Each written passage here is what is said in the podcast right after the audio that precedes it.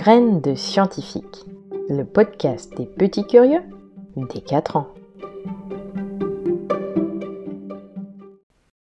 Alors, avais-tu trouvé la réponse de la semaine dernière? Il s'agissait du panda.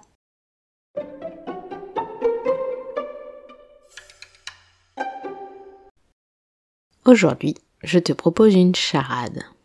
Prêt? C'est parti. Mon premier est une note de musique.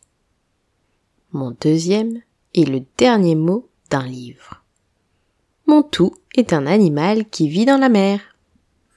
N'hésite pas à dessiner cet animal sur une feuille. On se retrouve très bientôt pour la réponse. Graines de scientifique, le podcast des petits curieux des 4 ans.